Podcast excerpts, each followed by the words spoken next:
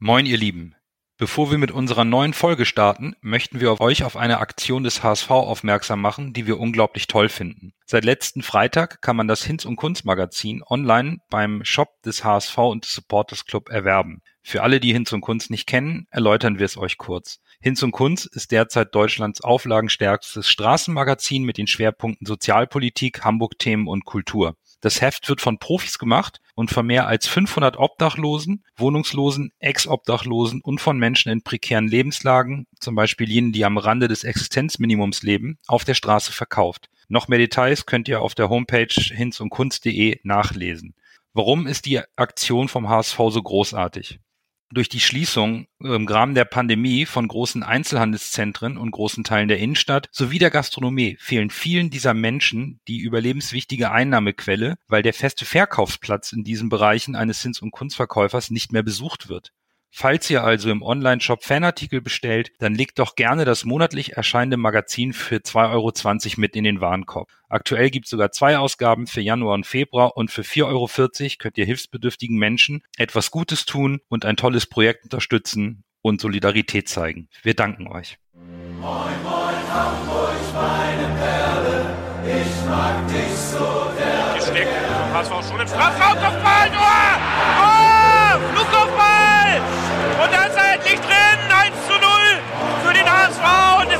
Zufall. Jetzt haben wir die Szene, Bakary hat da nicht gewürfen, alleine aufs Tor zu. Er macht ja! 1 zu 0! Tabellenführer und Sieger dieses Spitzenspiels ist nur ein Club. Und das ist nur der HSV. Moin, ihr Lieben. Es begrüßen euch Nando Fiete? Berger. Und Lasse. zu unserer wöchentlichen Runde im Volksparkgeflüster. Leider hat es Toni Leistner übel erwischt. Er hat sich gegen Paderborn einen Muskelbündelriss im linken Oberschenkel zugezogen und unser Vizekapitän wird uns nun mehrere Wochen fehlen. Das ist die schlechte Nachricht. Die gute Nachricht, wir haben gegen Paderborn 3 zu 1 gewonnen, sind weiterhin Tabellenführer, mittlerweile neun Spiele ohne Niederlage und haben vier Punkte Vorsprung auf Platz zwei und drei. Und Coach Bürger verrät uns jetzt, wie dominant das Spiel am Samstag gegen Paderborn war. Das war ziemlich dominant. Das war ein, ein, ähm, ein Spiel, wo wir vom, von Anfang an, fand ich, dominiert haben, obwohl wir auch in, in, in ziemlich vielen ähm, Perioden eigentlich da äh, Paderborn den Ball überlassen haben, auch gesagt haben, hier, macht ihr, zeigt ihr mal, was ihr könnt. Und von Paderborn ist dann halt äh, wenig gekommen. Ich, ich fand, ich habe mir eine Sache notiert, habe ich mir ganz äh, deutlich angeguckt. Das war unser Pressing, sobald äh, Zingerle den Ball hatte. Man hat deutlich gesehen, wir sind hoch angelaufen, haben Paderborn dazu gezwungen, früh einen weiten Ball zu spielen, heißt auf Duell den Ball freizugeben, was ja ein gefundenes Fressen ist für äh, Leistner und auch Ambrosius oder auch Haier, die ziemlich äh, kopfballstark und auch die Duelle viel gewonnen haben. Ähm, man hat, man sieht es uns sogar an in unserer Heatmap, wenn man sieht, wie weit oben ein Leibold zum Beispiel stand. Ich fand es wieder mit dänischen Kommentator gesehen. Fußballverstand bei denen ist äh, nicht so dolle, ähm, denn die haben immer davon gesprochen, dass wir mit Dreierkette gespielt haben. Tut mir leid, das haben wir nicht, weil was ähm, ganz deutlich aufgefallen ist, ist, so weit wie Terodde vorgerückt ist und Zingerle immer zum Spiel gebracht hat auf den ähm, rechten Innenverteidiger, dann ist, ist Kittel angelaufen, den rechten äh, Innenverteidiger, und Leibold ist dann auf den rechten Verteidiger von Paderborn vorgerückt. Und dadurch war die einzige Passmöglichkeit, die jetzt zurück war, war entweder ein langer Ball oder ein Risikopass zurück quer übers Tor und egal was Paderborn gemacht hat, in vielen Situationen hat es, ist es nicht gelungen. Es ist einmal gelungen, ganz gut bei denen, wo sie sich äh, da rausgespielt hat und dann prompte fiel auch das, das Tor von denen. Das war, das war echt gut ausgespielt. Jetzt, wo ich letzte Woche gesagt habe, die, die Gegner kriegen gegen uns nicht viel kreiert, dann ähm, kommt natürlich von Paderborn gleich so ein Tor. Aber, aber das mit diese, diese Schlüsselrolle, die Leibold in dieses Pressing eingenommen hat, ähm, denn das, was auch passiert beim, beim Gegentor, ist, dass Leibold sich in das, was ich äh, falsche, ähm, falsche Sicherheit nennen würde, weil er wird auf so einen blöden Mittelding gefangen, wo er nicht voll bei seinem, Gegen von seinem, bei seinem Gegenspieler ist, heißt die Möglichkeit ist plötzlich offen. Und weil dieser Druck nicht auf den Spieler im Ballbesitz auch sitzt, kann er ohne Probleme den guten Pass spielen und schon geht's blitzschnell äh, in Richtung unser Tor und äh, ja, da hat's geklingelt. Dieses ähm, dieses Pressing hat auch gezeigt, wie schwach ein, ähm, nichts Böses gegen Zingerle, aber ein durchschnittlicher Zweitligatorwart am Ball ist. Und man hat auch gesehen, dass öfters seine Ballbehandlung entweder direkt zu uns in die Füße gefallen ist, äh, wenn er versucht, einen Abschlag unter Druck zu machen hat, oder er hat einfach direkt uns einen Einwurf auf, ähm, auf Höhe des Strafraums serviert. Ich finde, das zeigt ein ganz guter Kontrast im Gegensatz zu, wenn man über Ulreich meckert. Ulreich äh, haut sie auch aus dem Spielfeld raus, ja, aber nicht im Höhe des Strafraums, sondern eher Höhe der Mittellinie und das, das ist schon deutlich sicherer als, als was äh, Zingerle da abgezeigt hat. Ich fand sehr interessant auch zu sehen, wie schnell äh, diese Allzweckwaffe Haier sich äh, die Verletzung von äh, Leistner einfach es ist in die Innenverteidigung gerückt, Onana rein und es hat sich überhaupt nichts für uns geändert. Wir haben einfach weitergespielt, einfach weitergespielt, einfach weitergespielt. Das zeigt für mich, dass da echt eine Qualität in der Mannschaft ist. Es ist eine Struktur drinne. Es hat sich ein Kern gefunden. Ich bin war anfangs auch ein bisschen nervös von äh, für die Verletzung von Leistner und habe gedacht, oh, jetzt wird spannend, aber das hat Haya so gut im Griff. Das war eigentlich ganz, äh, ganz entspannt. Ich habe ja gesagt, das Spiel war dominant. Ja, obwohl wir weniger Beibesitz hatten als, als Paderborn, also 49 zu 51, ah, haben wir, wir haben dominiert, weil wir auch ohne Ball dominiert haben, weil wir haben eigentlich nichts zugelassen. Wir haben bestimmte Räume abgedeckt, ohne dass Paderborn damit was anfangen musste. Und dieses ähm, hinten rumspielen, was die ja auch versucht haben, konnten die auch nicht. Heißt, die mussten den, das, den Ball äh, früher ins Risiko bringen. Und hatten dadurch weniger Raum vorne, weil man immer hintenrum will man ja gerne in Überzahl sein. Heißt, die mussten immer einen Spieler mehr investieren. Man hat gesehen, wie aggressiv Duziak und Kittel angelaufen sind. Und damit ist Paderborn überhaupt nicht klargekommen. Und immer wenn wir den Ball hatten, haben wir schnell gespielt, wir haben direkt gespielt und, und wir sind mehrmals auch gefährlich geworden. Wir haben uns, obwohl wir zu Hause gespielt haben, obwohl wir eigentlich die Top-Mannschaft waren oder Top-Mannschaft sind, wir sind uns nicht zu fein, den Ball einfach hinten raus zu bolzen oder auch mal sagen, gut, jetzt spiele ich mal den langen Ball in die Tiefe auf Jatta oder auf äh, oder in den Raum, damit Duziak oder Kinzombie eh reinlaufen können und und diese Achterläufe machen können. Wir sind uns da nicht zu fein, wir hauen einfach verschiedene Facetten vom Spiel raus und das hat man jetzt gesehen durch in den letzten Spielen. Wir, wir kommen mit mit mehreren verschiedenen Mannschaften klar ohne dass die wirklich einen Gegenzug haben. Und, und das sieht momentan sehr souverän aus, was wir machen. Das ist nicht mehr den HSV, den man normalerweise kennt. Und das, das gibt mir Ruhe. Aber dennoch äh, habe ich auch das Gefühl, was jetzt auf uns zukommt, die nächsten fünf, sechs Spiele, das werden die Spiele, die dann auch die Saison entscheiden werden, denn das, da kommen die anderen Top-Mannschaften zu uns oder wir kommen zu die. Februar, März, das werden die beiden Monate, die dann auch entscheiden werden, ob wir, ob wir am Ende der Saison auch ganz oben stehen. Aber momentan sieht das richtig gut aus. Wir kreieren Chancen, wir spielen dominant, wir, wir lassen den Gegner eigentlich zu nichts kommen und das finde ich finde ich ziemlich interessant. Und das, obwohl äh, Paderborn am Ende mit 1,61 äh, XG hat, haben wir die, wir lassen die fünfmal äh, aufs, aufs Tor schießen und, und das war's. Und ich finde nicht, dass man jetzt äh, zurücksitzt und sagt, oh, das waren aber gefährliche Situationen. Ähm, die, die, die durchschnittliche Schusslänge von Paderborn waren äh, fast 20 Meter aus dem Tor, vom Tor weg. Wenn man dann das Tor noch von Michel, wenn man das wegnimmt, das war ja äh, innerhalb der, des kleinen, ähm, des kleinen Strafraums, das zieht ja schon den Durchschnitt nach unten. Das zeigt auch, dass wir im Elfmet, im, im Strafraum so gut wie nichts zulassen und einfach äh, defensiv sowie offensiv äh, ziemlich solide waren am, am Samstag. Ja, ich kann da eigentlich nur zustimmen. Ich fand, dass Paderborn der erwartete unangenehme Gegner war, die sehr, sehr viel Laufarbeit investiert haben. In Summe ähm, sind der HSV und Paderborn nahezu gleich viel gelaufen, runde 121 Kilometer. Für mich war aber dann entscheidend das Spiel wie du es richtig sagst, gegen den Ball, vor allen Dingen in der zweiten Halbzeit. So, wir hatten ja diese 15 Minuten vor der Halbzeit, wo wir auch das Gegentor kassiert haben mit so einer kleinen Schwächephase. Tune hat das aber unglaublich gut in der Halbzeit korrigiert und irgendwie die, das entweder richtig angesprochen oder die Taktik ein bisschen angepasst. Und damit haben wir Paderborn in der zweiten Halbzeit komplett eigentlich aus dem Spiel genommen. Und das war für mich ein hervorragendes Coaching. Und das, obwohl er nur eine Änderung äh, vor dem Spiel durch, äh, durchgeführt hat, und zwar Narei wieder rauszunehmen, dafür Jatta rein, hat er es unglaublich gut gecoacht und den aufkommenden Druck nach dem Anschlusstreffer direkt nach der Halbzeit rausgenommen. Und dadurch wirkte es auf mich so unglaublich souverän und dominant, dass ich sagen muss, boah, Hut ab, das war ein richtig tolles Heimspiel und ein hochverdienter Sieg. Paderborn hat ja mit einem 4-2-3-1 angefangen und hat in der 50. Minute auf 4-3-3 umgestellt. Um, um das mal so ein bisschen zu unterstützen, was du gerade sagtest, Nando. Tune hat in dem Moment dann kurz danach auf ein 4, also vom 4-1-2-3, äh, 1-3-2 auf ein äh, 4-4-2 umgestellt. Also etwas defensiver das Ganze. Paderborn ist die ganze Zeit angerannt.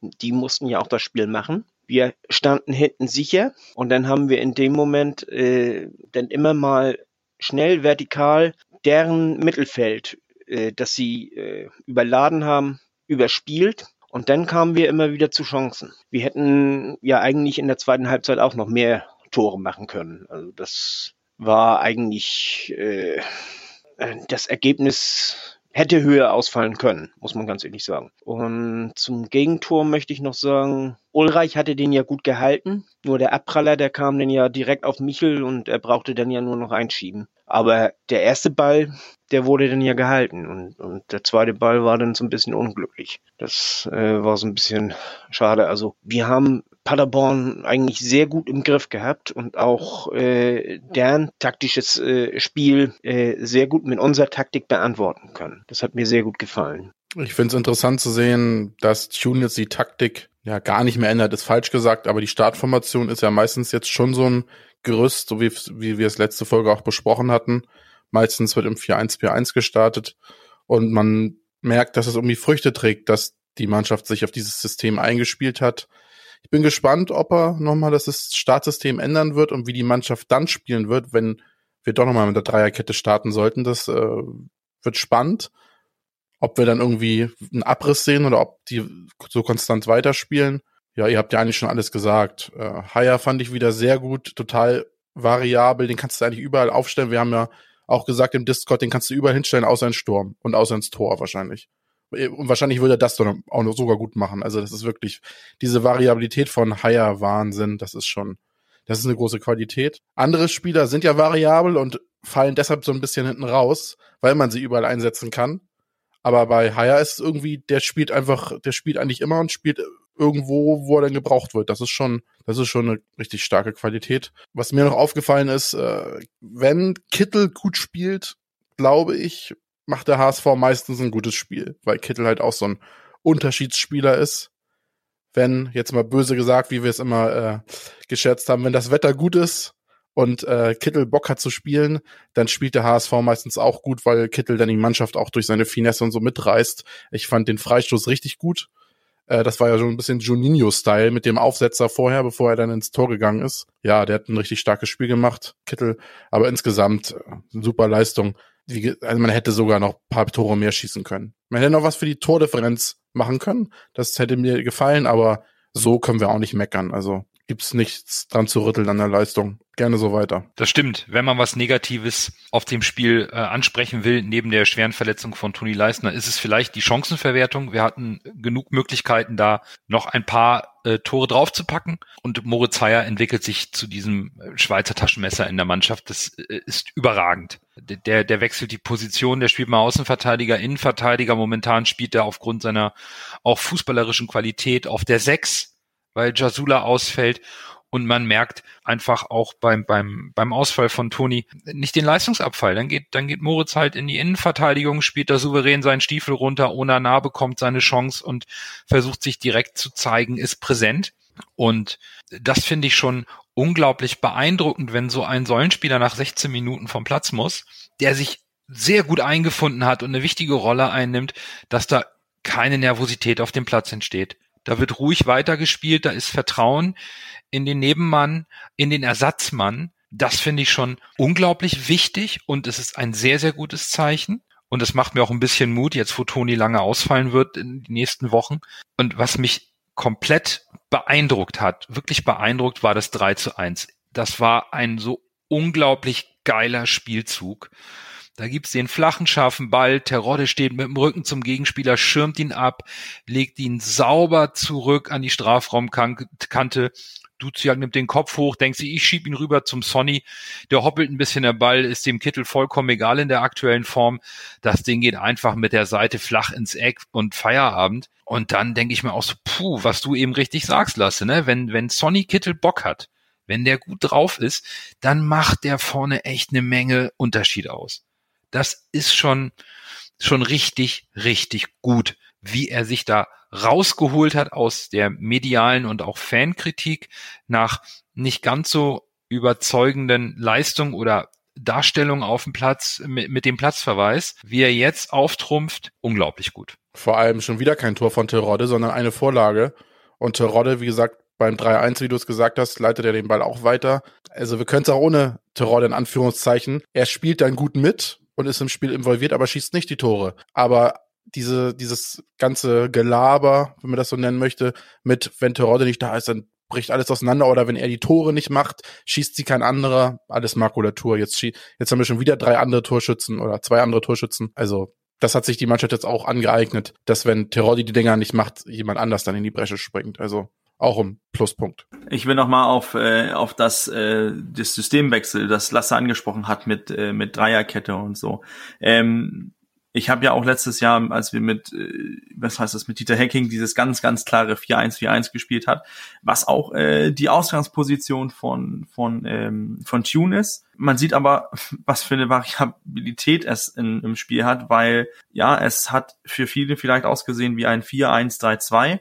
So sieht es Wiseguard auch, weil man einfach Duziak so frei von seiner Achterrolle gelöst hat und er so weit nach vorne geschoben hat, zusammen mit Terodde damit wir, sobald ähm, die den Strafstoß aus oder den Tor, den Abstoß ausgeführt haben, waren sofort Terodde und Duziak im Pressing, haben die sofort unter Druck gesetzt. Und dahinter war dann auch diese Dreier, äh, Dreierkette von, von äh, Kittel, Kinzombie und Jatta und die musst du auch erstmal vorbeispielen. Deswegen, wir haben da, da richtig Druck gemacht, haben Paderborn dazu gezwungen, unter Druck das Spiel zu setzen in der, in der äh, Phase 1, also vor unserem Pressing und nie in diese, ähm, in diese ruhigen Ballstaffetten, äh, die hatten sie nie, weil, weil immer war ein, ein Druck und ähm, man hat ja gesehen, Zingerle oder auch die Innenverteidiger, man hat gesehen, die Qualität, die wir ähm, zum Beispiel bei, äh, bei Haya, Leisner und Ambrosius in der Innenverteidigung sehen, ähm, oder bei Jamara oder auch Leiber, die, die hinten spielen, diese Qualität, einfach mal ganz ruhig den Ball, den Mitspieler auch ein bisschen unter Druck zu spielen, dass er mit er weiß, er löst das gut, dass ein Ulreich den, den Abschlag nicht äh, direkt vom Strafraum äh, gibt oder den Einwurf direkt vom äh, Strafraum gibt. Wir haben gezeigt, was dass dieses Pressing und sich da rauszuspielen, gebraucht man eine gewisse Qualität. Ähm, zum Freistoßtor noch, ich finde, ich finde, dass wir, ähm, dass die Mauer und der Torwart da nicht besonders gut aussehen, aber Sonny ist momentan in, in, in Großform und ähm, wir sollen uns darüber nicht äh, aufregen. Wir kennen ihn ja auch äh, anders. Jetzt mach doch meine Juninho-Referenz nicht kaputt, Mensch. Sorry. Eigentlich äh, die, die Diskussion um Sonny Kittel, die wollte ich nachher beim Man of the Match führen, aber die können wir auch gerne jetzt führen. Ich finde, seit seiner roten Karte und den beiden Spielen auf der Bank ist er viel mannschaftsdienlicher geworden. Und das hilft ihm ungemein. Er meint nicht mehr, er muss alles alleine lösen, sondern äh, bringt mehr die anderen mit, äh, äh, bindet die mit ein in sein Spiel. Das macht ihn so viel stärker. Ich ich habe so den Eindruck, er hat sich vorher so ein bisschen äh, zu sehr unter Druck gesetzt. Ich muss das lösen, ich muss das lösen, ich muss das lösen. Und jetzt denkt er eher, ich will mit dir zusammen mit den anderen das lösen. Wir als Mannschaft lösen das jetzt. Und äh, ich glaube, das ist der größte Punkt, warum er jetzt so gut ist. Und natürlich äh, ist Sonny ist auch ein, ein Spieler, der unheimlich über die Mentalität kommt. Also im Positiven wie im Negativen. Im Moment läuft es eben und das lässt ihn noch weiter aufblühen. Ne? Also das, das ist so meine Ansicht von ihm. Und wie Berger schon sagte, ja, Lasse, der, der war top geschossen, der Ball. Aber wenn die Abwehrspieler die Birne hinhalten, dann äh, ist er nicht drin. Und die haben beide den Kopf zur Seite gezogen. Also äh, die haben lecker mitgespielt. Was mir aufgefallen ist, jetzt wo wir über äh, Sonny Kittel reden, er hat seine, seine Spielkameraden gefunden in, in, äh, in Duziak, in Kinzombie und auch Leibold. Das, das funktioniert einfach mit ihm, mit denen er schnell kombinieren kann, auf kleinen Raum spielen kann. Ich glaube, das hat ihn, ähm, das hat ihn in einigen Situationen letztes Jahr gefehlt, wo er diese etwas freiere Rolle ähm, nicht hatte. Und die hat er jetzt in, in dieser Saison unter, unter Tune, weil, ähm, weil wir auch mit diesen ziemlich abgeklärten Sechser spielen, der auch den Rücken frei hält für einen, einen Sonny Kittel oder auch äh, für Duziak und, und äh, Kinzombie auch die, die Luft gibt, diese Achterläufe durchzuführen. Und, und das tut einfach eine gegnerischen Abwehr weh, wenn da äh, immer diese, ähm, mal so Bilder, bilderlich gesprochen, diese Messerstiche einfach reinhauen, die, die tun richtig weh, weil, weil wie willst du dich da äh, lösen? Du hast zwei Innenverteidiger, die müssten sich einfach um Stürmer äh, konzentrieren und da kommt plötzlich ein, ein Mittelfeldspieler und, und bricht die Reihe und läuft mit in den, in den Strafraum. Und wer ordnet jetzt den zu, wenn du dann sowieso Tirole doppeln möchtest? Das schafft dann Platz und ja, so wie momentan ein Kittel in Form ist, dann hast oder wie die Mannschaft momentan in Form ist, musst du ja halbwegs äh, ein paar von unseren Spielern äh, doppeln. Aber wie gesagt, wir sind wir sind halt momentan gut drauf, aber jetzt kommen die schwierigen Spiele auch. Dann erst Groh, der den Ball übernimmt, halblinke Position zu Magath. Er sollte schießen, 25 Meter am ersten frei. Schuss auf das Tor. Tor! Tor! Ein herrlicher Treffer, ein wunderbarer Treffer. Angeschnitten, der Ball fliegt da unhaltbar rechts ins Eck. Wenn wir jetzt einen Ball hätten, würde ich es Ihnen nochmal zeigen. Gut, dann können wir doch eigentlich das Spiel beschließen mit dem Man of the Match. Es riecht ja alles schon nach ziemlicher Einheitlichkeit. Und ähm, ich, ich, ich habe Kittel genommen. Es führte aus meiner Sicht äh, beim dritten tollen Spiel von ihm einfach jetzt kein Weg mehr dran vorbei nach all den von euch genannten Punkten, wie er mit der Mannschaft spielt, wie er seine offensiven Qualitäten einbringt und jetzt bei zehn Scorerpunkten steht. Das äh, war jetzt so ein bisschen das i-Tüpfelchen an, an dieser Auferstehung von Sonny Kittel seit der gelb-roten Karte für mich. Und äh, das, das ist äh, aktuell auf Linksaußen ein unverzichtbarer Fixpunkt zusammen mit Leibold, der mir seitdem Sonny besser spielt, auch wieder viel besser gefällt. Da ist jetzt alles da, was wir uns von Sonny Kittel versprechen und deswegen ist er für mich gegen Paderborn der ähm, Man of the Match. Und dann gebe ich weiter an Fiete. Ja, für mich auch. Zwei Tore und letztendlich auch äh, das erste Tor von Hayer. Da hat er ein perfekten Eckball geschossen. Also insofern ist er da ja auch mit beteiligt äh, an diesem äh, Tor. Das ist, er hat den ja auf, auf Terodde geschossen und Terodde hat ihn dann zu Haier geköpft. Auch ansonsten äh, war er immer gefährlich, äh, hat sehr gut gespielt. Für dieses Spiel äh, gibt's meiner Ansicht nach keinen anderen. Coach, stimmst du mit ein? Da schließe ich mich äh, voll und ganz dazu. Ich finde, für mich ist auch an, an Kittel kein Vorbeikommen. Vielleicht Honorable Mention für äh, Allzweckwaffe, Schweizer Messer, Haier, aber Kittel ganz klar Man of the Match. Lasse, machst, machst du die äh, Einheitlichkeit voll? Ja, ich mache einen Haken dran. Vier von vier äh, Kittel Man of the Match. Ja, großartig. Wir sind uns einig und äh, offenbar sind wir auch Experten diese Woche gewesen oder für das letzte Spiel, denn unsere Hörerinnen und Hörer haben mit äh, weitem Vorsprung Sonny Kittel zum Man of the Match gemacht. Der hat auch in dieser Saison für die Einzelspieltagswertung die meisten Punkte geholt in den vergangenen 19 Partien inklusive Pokal dann 20. Auf Platz zwei ist äh, Jerry Duziak gelandet und auf Platz drei das Schweizer Taschen Taschenmesser Moritz Heyer. Von daher haben wir, glaube ich, die drei starken Kandidaten auch richtig eingeordnet. Ja, und am Freitag geht schon weiter mit dem Man of the Match 20, 20. Spieltag. Und da wollen wir jetzt auch direkt einsteigen, denn wir eröffnen den 20. Spieltag am Freitag in Aue. Das Hinspiel haben wir 3 zu 0 zu Hause gewonnen. Da war es das Topspiel, erster gegen zweiter. Aue ist mittlerweile Achter. Da ist die Lücke etwas größer geworden. Es hat sich alles ein bisschen eingefunden. Fiete, wie stark ist Aue jetzt? Also Aue spielt ja den typischen Schusterfußball äh, auf Umschalten und dann äh, mit Schmackes nach vorne. Wenn auch nicht so extrem, wie es damals unter Darm, äh, in Darmstadt, aber äh, doch eindeutig die Handschrift von Schuster. Aue hat gegen Paderborn verloren, hat gegen Düsseldorf verloren,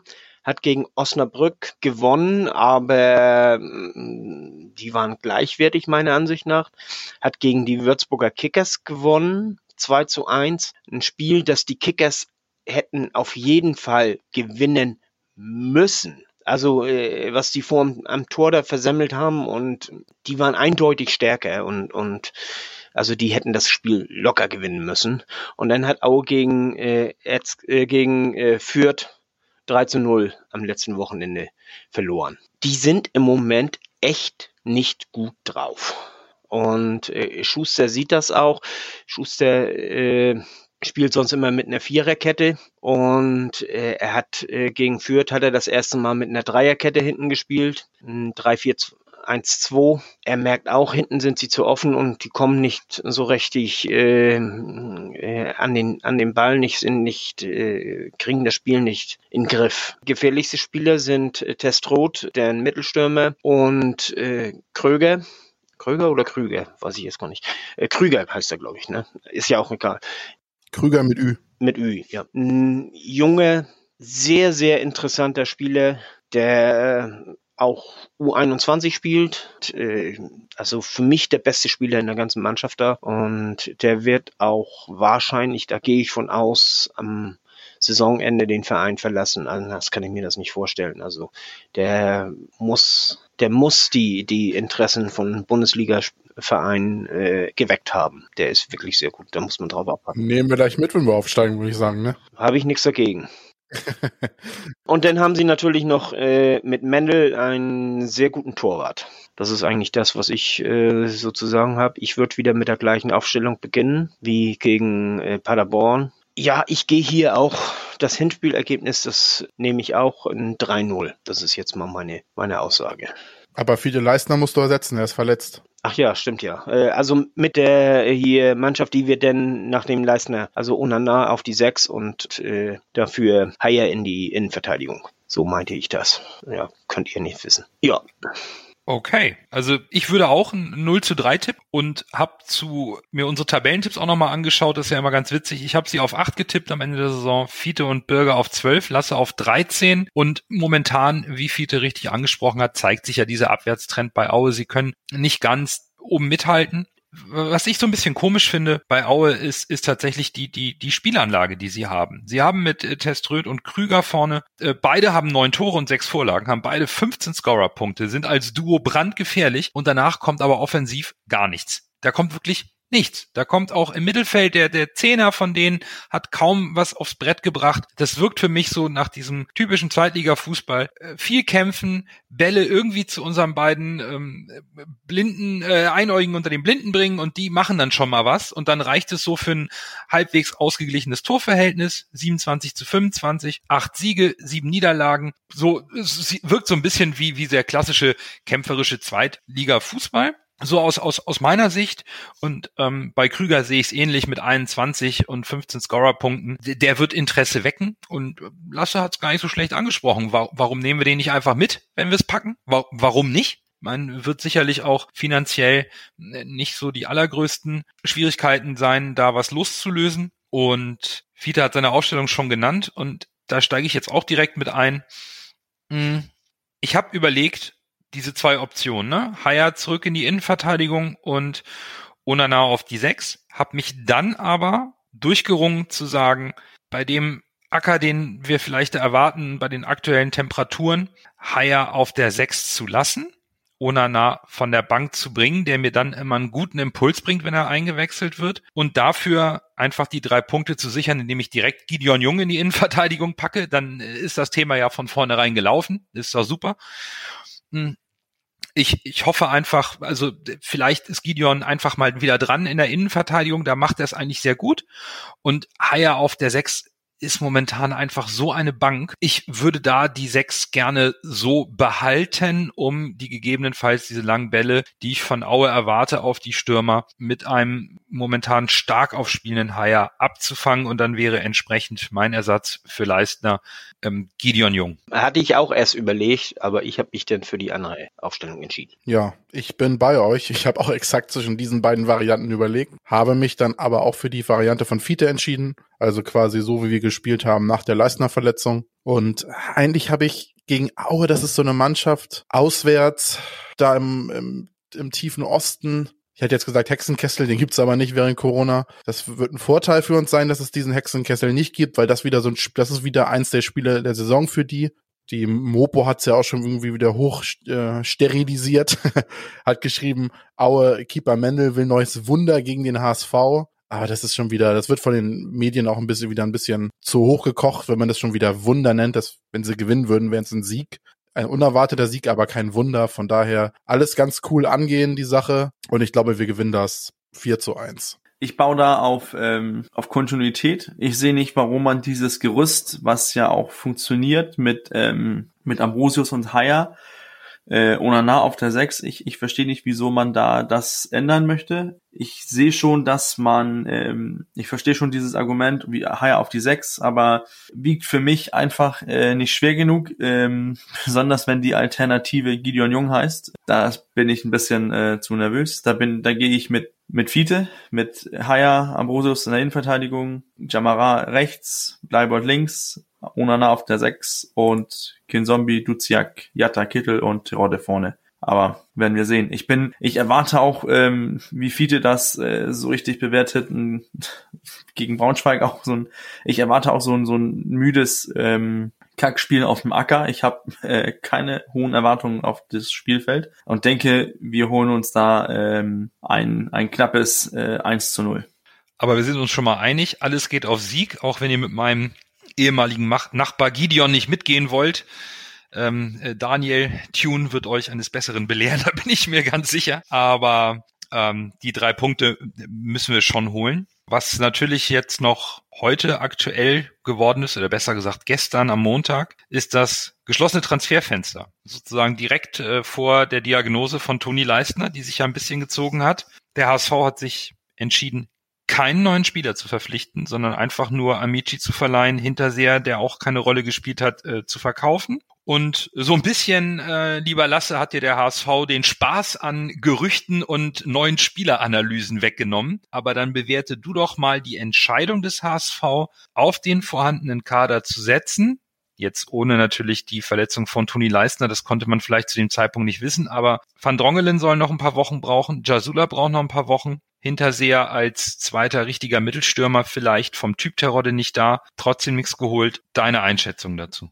Ja, wenn man jetzt irgendwie einen super Knüller bekommen hätte können, per Laie oder einen Schnapper, dann hätte man es machen können, aber per se kann ich damit leben, dass wir jetzt niemanden geholt haben. Wie du gesagt hast, hätte man jetzt vorher gewusst, dass sich Leistner länger verletzt, hätte man vielleicht noch jemanden geholt, aber man hat ja noch Jung, man hat David, der auch bis jetzt kaum gespielt hat, dann kommt Van Drongelen irgendwann zurück, von daher kann ich damit leben, dass der HSV jetzt nicht auf dem Transfermarkt zugeschlagen hat. Ich äh, selbst mit der Verletzung hätte ich keinen akuten Handlungsbedarf gesehen. Liegt es vielleicht auch daran, dass wir in dieser Saison das Gefühl haben, dass diese viel ähm, beschworene Teamchemie, der Zusammenhalt so gut passt, dass man einfach mal nicht irgendwie zwei, drei Spieler leiht auf nur des Namens willen oder um der Kadertiefe oder breiter willen, sollen wir mal, sondern weil man wirklich daran glaubt, dass man im Sommer seine Hausaufgaben so gut gemacht hat und man natürlich nicht der FC Bayern ist, der in der Lage ist, finanziell gleichwertige Ersatzspieler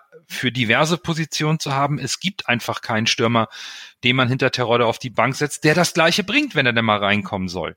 Das, das können wir gar nicht bezahlen. Das, das gibt es so in der Form nicht. Und ja, was soll man sonst machen? Ne? Ich meine, man hat Aaron Hunt auf der Bank, der, der im Mittelfeld noch eine Position für als Einwechselspieler, als Rotationsspieler eine Rolle spielt. Man möchte Unana aufbauen.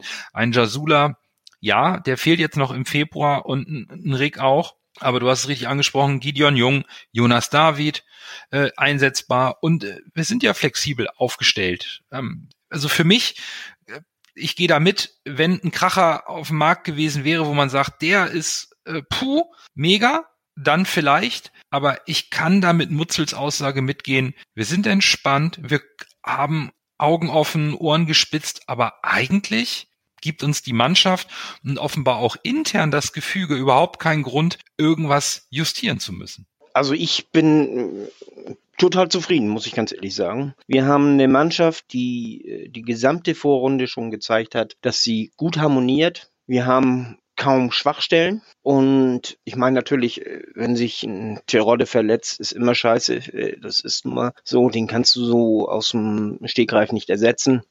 Und äh, genauso gilt es für einige andere Spiele. Aber letztendlich, wir haben ja auch eine relativ gute Bank. Also wenn Narei kommt, wenn ein Onana für Haya kommt äh, oder sowas, äh, das sind ja gute Spiele. Von daher bin ich eigentlich recht zufrieden, muss ich ganz ehrlich sagen. Wie ich ja auch schon vorher gesagt habe, wenn sich irgendetwas anbietet, das eine echte Verstärkung ist und für wenig Geld zu haben ist, dann muss man natürlich zuschlagen, aber ansonsten, wir müssen nicht. Und ich weiß, die anderen, die haben sich teilweise äh, verstärkt, aber die mussten auch. Die mussten äh, ihre Schwachstellen kompensieren und die wenigsten haben auch wirklich ihre Schwach alle ihre Schwachstellen damit äh, kompensieren können. Ich sehe uns unseren Kader trotzdem noch als den besten der Liga, muss ich ganz ehrlich sagen. Also von daher, ich bin zufrieden, ich bin ruhig. Wir haben Geld gespart im Gegensatz zu anderen. Alles, alles gut, alles locker. Gut gemacht, meiner Ansicht nach. Also für mich äh, zeigt das, das Fenster hier auch, dass wir eigentlich die strategische, äh, die sportliche Strategie verfolgen, die ein, ein Bolt, ein Mutzel, Costa äh, mitgebracht haben. Wir haben ein, ein Grundsystem, was dem Grundsystem letztes Jahres ähneln, dieses 4-1-4-1. Wir haben flexible Spieler, es ist ja nicht so, dass ein Kinzombie nur auf der 8 spielen kann, der kann auch auf der 6 spielen kann, der kann sogar auf der 10 spielen. Kittel ist beidseitig äh, einsetzbar, genauso wie Yatta. Du hast Du hast eine Allzweckwaffe wie Haya, der deckt mehrere Positionen. Du hast äh, Onana, du hast mit mit äh, Jammer und und Wagnumann, du bist du bist auf mehrere Positionen gut besetzt. Ähm, einzig eine Schwachstelle, die ich ja sehe, ist die Breite im Sturm. Äh, Winsheimer kann momentan nicht an äh, an seine Anfangsphase der Saison anknüpfen. Sorry, Nando, aber Wood trifft momentan kein offenes Scheunentor. Was passieren wird, wenn Terodde ausfällt, äh, fallen sollte, bin ich echt gespannt drauf, weil momentan, wir sehen es, er ist auch ohne seinen Toren, er ist verdammt wichtig. Nur er darf sich nicht verletzen, denn dann sehe ich unsere Offensive deutlich geschwächt. Aber es ist richtig, wir sind im Januar Transferfenster wo willst du einen Spieler holen, der, äh, der einen Terodde ersetzen kann und sich dennoch zufrieden gibt, auf der Bank zu sitzen und ab und zu mal 10, 15 Minuten spielen zu dürfen. Ähm, das ist schwierig ähm, und, und wie Fiete gesagt hat, wir haben das Geld gespart, wir haben einen guten Kader, wir haben einen, einen Kader, der in meinen Augen auf jeden Fall diese ähm, Position im, im, im obersten Drittel der Tabelle festhalten soll gerne auch Top 3. Und wir sind momentan, wir waren nicht in der Pflicht, irgendwas zu holen. Ich glaube, man hat geguckt, was gibt's an Möglichkeiten, was, was gibt es, was, was, was gibt der Markt her? Und der Markt hat nichts hergegeben, wo, es, wo wir gesagt haben, okay, wir müssen zuschnappen. Man hat ja gesehen letztes Jahr, wo man ähm, so viele Spieler äh, im Winter geholt hat, und das hat auch nichts gebracht, weil die, die, die Spiele haben auch nicht alle funktioniert. Also ich finde, man hat durch den, unter, unter den Umständen, die gegeben sind, mit Corona, mit, mit der finanziellen Lage des Vereins, hat man klug gehandelt. Man hat Vertrauen in den Kader äh, gezeigt. Wir haben viele Spieler, die sich äh, abwechseln, wer gut in Form ist. Vor ein paar Wochen haben wir über Jatta gesprochen, jetzt sprechen wir über Kittel. Äh, vor Kittel und oder vor Jatta haben wir noch über Terodde gesprochen, wie gut er ist. Ken Zombie hat sich äh, zur alter Stärke gefunden. Momentan passt das und wieso soll man das Gefüge der Mannschaft dann auch ähm, mit einem Neuzugang durch durchwühlen? Ich, ich hoffe, dass man, äh, dass die ähm, in der Vereinsführung gestern Abend ganz entspannt den Laptop um vier runtergefahren haben und nach Hause gefahren sind, weil es einfach, es war nichts mehr da. Das hoffe ich, weil das zeigt dann, dann hat man alles richtig gemacht im Transferfender. Die, die Vereine, die auf dem letzten Drücker äh, gestern noch Spieler verpflichtet haben. Entweder machst du das, um, um ein bisschen Spannung aufzubauen, um ein bisschen Medienzeit zu bekommen, oder du machst es, weil du in, weil du einfach disparat äh, bist und, ähm, und unbedingt noch einen Spieler brauchst. Dann fassen wir zusammen. Wir sind hochzufrieden mit der Arbeit der sportlichen Leistung, äh, der Le Leitung. Wir sind zufrieden mit dem Trainer, mit der Mannschaft. Wir haben Vertrauen. Wir glauben daran, dass es gut läuft. Also hoffen wir auch auf sportliche Haue für Aue am Freitag. Und damit beenden wir unsere Hörspielfolge für diesen Podcast Dienstag und hören uns nächste Woche wieder. Bis dahin, bleibt gesund und nur, nur der HSV.